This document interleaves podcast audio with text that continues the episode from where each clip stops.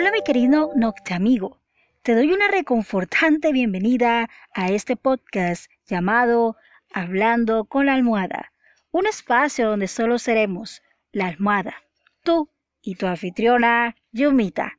En cada episodio conversaremos acerca de diferentes temas, sucesos o experiencias para acompañar tus momentos nocturnos.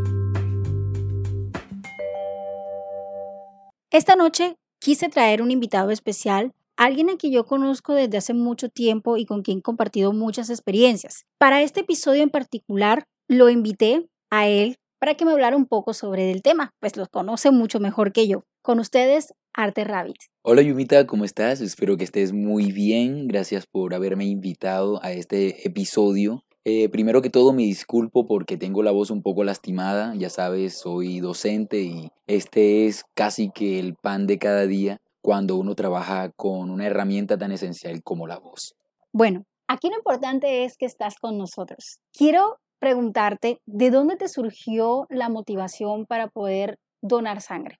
Bueno, eh, la donación de sangre para mí es como una manera de retribuir lo que la vida y el mundo ha hecho por mí, ¿sí? Como bien sabes, yo me siento mucho más cómodo dando que recibiendo, entonces es una filosofía que he adoptado desde hace muchos años y sigo en pie en ello, entonces al donar sangre siento que estoy pues colaborando o devolviendo lo que de alguna manera u otra la vida me ha dado a mí alguna vez. Wow, Qué explicación tan filosófica y sorprendente la que estás dando ahora. Pero bueno, resulta que donar sangre es una práctica muy buena. Como tú dices, te permite ayudar o de manera indirecta o indirectamente a la persona. Yo supongo que tú en algún momento sientes que cuando donas sangre estás haciendo una buena obra de caridad, algo de filantropía, como lo, lo hablaste un poquito, y sientes que de esa manera también ayudas al prójimo, a pesar de que no conoces a ese prójimo.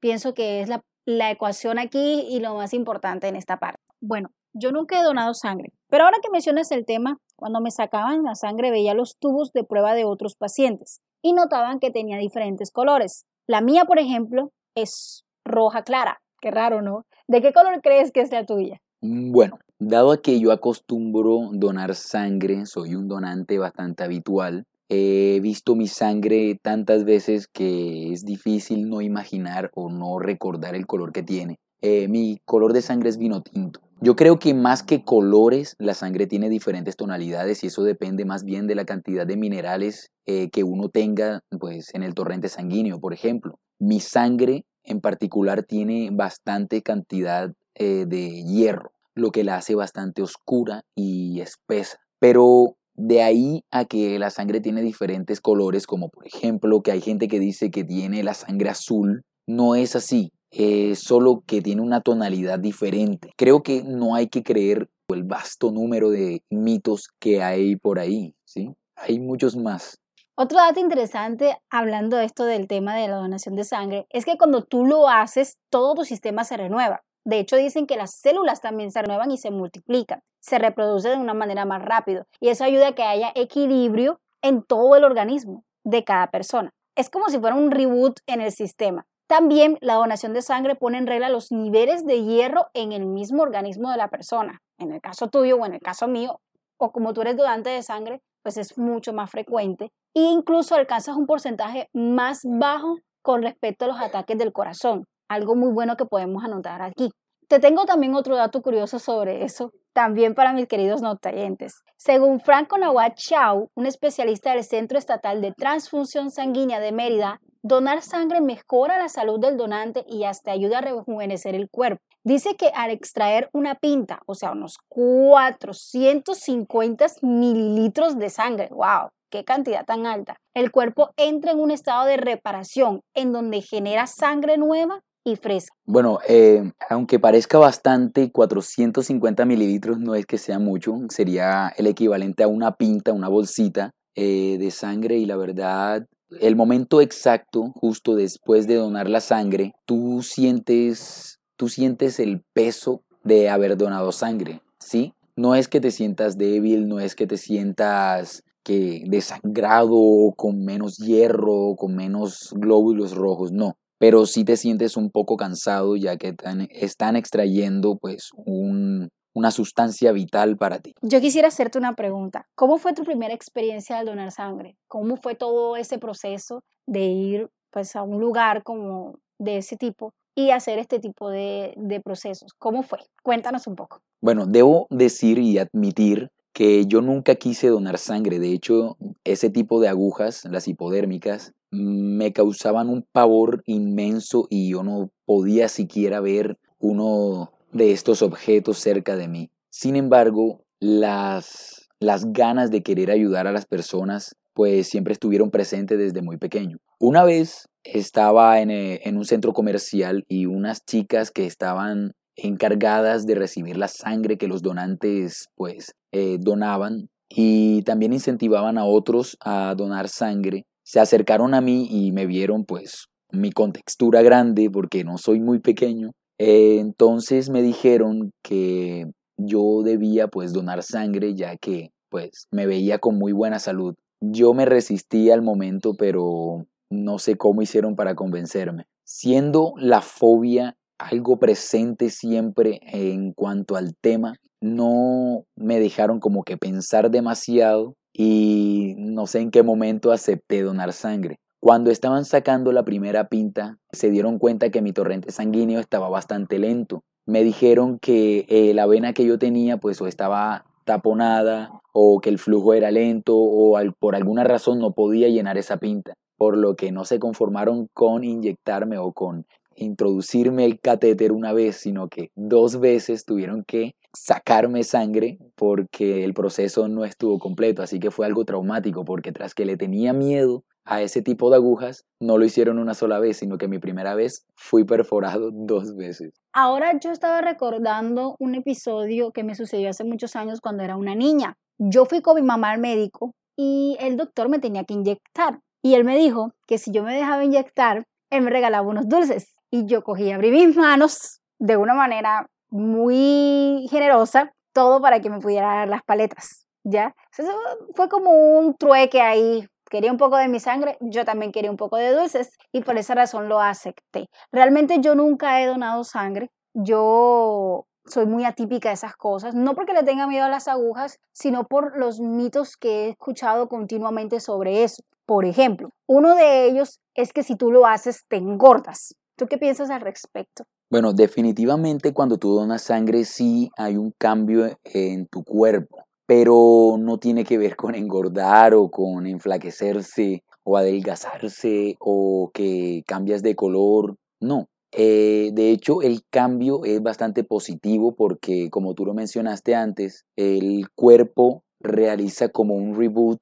y lo que de el efecto verdadero que tiene el, el cuerpo es que se rejuvenece a sí mismo. También hay que anotar que equilibra los niveles de hierro el hecho de donar sangre. Por ejemplo, un adulto sano tiene alrededor de 5 gramos de hierro en el cuerpo y al hacer este tipo de procedimientos se pierde un poquito de hierro, pero esa pérdida se va reponiendo con los alimentos que uno va comiendo días después, ¿cierto? O sea, no hay como un pierde y pierde, hay un gana y gana de parte y parte y se va regulando de forma natural. Bueno, eh, quiero anotar también que para donar sangre es necesario eh, pues revisar tu pulso, la presión, los niveles de hemoglobina que son muy importantes eh, y si padeces alguna enfermedad en la sangre, ya sea VIH o alguna otra enfermedad venérea por tanto, sabrás de antemano si tienes algún problema a nivel sanguíneo, ya que hay que eh, revisar tu sangre antes de donarla. Entonces sería como un chequeo de sangre totalmente eh, gratuito. No tienes que pagar nada por eso. Ahora que mencionas esas particularidades en cuanto a donar sangre, yo quisiera preguntarte algo más. En el caso mío, yo hace muchos años sufrí de hepatitis. en ese momento era un virus muy, muy frecuente yo tenía unos 8 o 9 años. Yo quisiera saber si el hecho de haber sufrido una enfermedad como esa sea como el causante de que yo no pueda donar sangre o sea la excusa para yo no poder hacer ese tipo de procedimientos. Bueno, eh, he sabido que si sufriste eh, alguno de los tipos de hepatitis, es muy poco probable que seas apta para donar sangre. Sin embargo, si sufriste hepatitis siendo muy muy joven, puede que hoy en día ya seas apta pero solo si la sufriste o si padeciste eh, hepatitis antes de los 12 años. Eh, de todas maneras, creo que la gente tiende a abstenerse de donar sangre para no correr el riesgo de que la sangre sea rechazada y donar en vano. O quizá por contaminar o donar una sangre contaminada. Creo que es mejor no, no donar sangre en ese caso de haber, eh, de haber sufrido hepatitis es como una prevención. Bueno, una última anotación que hacer aquí sobre la donación de sangre es que te permite vivir más. De hecho, las personas que lo hacen de manera altruista, como es tu caso, Arte Rabbit, tienen un riesgo menos de morir que las que están obligadas a hacerlo, según un estudio publicado en la revista Health Psychology. Bueno, una, última cosa que anotar aquí es otro mito, que más que un mito ha sido experiencias o vivencias que otras personas me han contado, y es que hay muchos carros, muchos camiones, digamos que promocionando esto de la donación de sangre. A mí incluso me lo han preguntado, pero yo les digo que yo me enfermé de hepatitis y a mí pues se me hace muy difícil. Y en los hospitales nunca hay sangre. De hecho, hace poquito yo conocí a una persona que tiene un tipo de sangre bastante raro y Simplemente en la clínica donde ella estaba no había. Entonces, ¿qué sabes tú sobre ese tema? Si ellos te dan alguna información sobre a dónde se va la sangre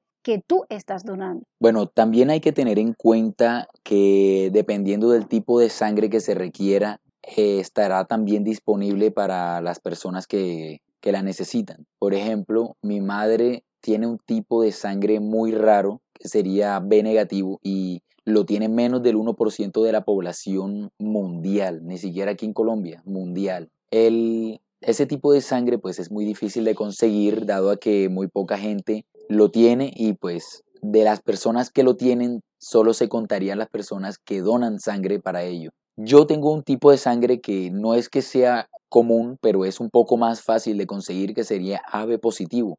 Dado a que yo soy un donante eh, habitual Así también muchas personas siempre vamos a encontrar ese tipo de sangre en los bancos eh, que recolectan sangre. Pero conseguir un tipo de sangre así de raro es muy difícil, es muy difícil. Quiero darte las gracias por haber venido a este programa y haber contado tu experiencia. Hay personas que están del otro lado de hablando con la almohada que quisieran donar sangre, pero no lo pueden hacer o no lo quieren hacer. En mi caso es muy difícil porque yo estuve muy enferma durante mucho tiempo, sobre todo cuando era niña. Pero hay otras personas que tienen el sentimiento, tienen las ganas, pero con tantos mitos que hay fluyendo por ahí en el ambiente, es muy difícil hacerlo. Quiero dejarte este espacio para que invites a las personas a hacer lo que tú haces, porque realmente es algo muy bonito entregarse por otros sin importar lo que pueda suceder, ¿cierto? Sin esperar un gracias o algo, porque tú no sabes a quién le llega esa sangre, pero lo haces y la intención es lo que cuenta.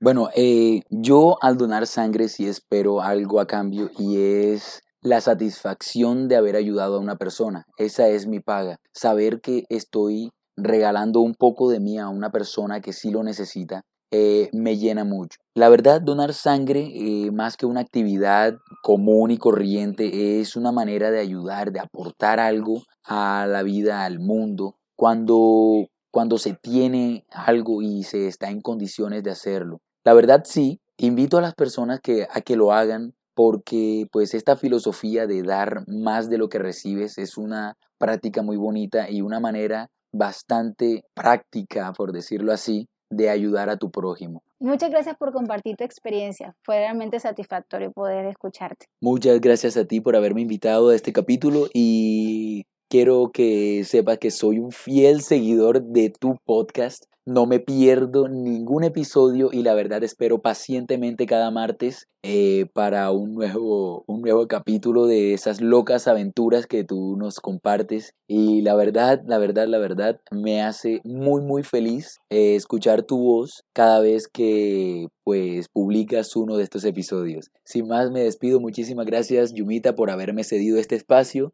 y pues nada. Gracias a ti. Si te gustó el contenido de este podcast y estás interesado o interesada en contactarme, puedes dejarme un comentario en el apartado mensaje de la app encore.fm. También Puedes encontrarme en Google Podcast, Spotify, Breaker y pronto estaré en iTunes. Bueno, esto ha sido todo por el día de hoy. Si te gustó este episodio, compártelo en todas tus redes sociales. Te espero el próximo martes a la misma hora y el mismo podcast Hablando con la almohada junto a tu servidora Yumita. Dulces sueños.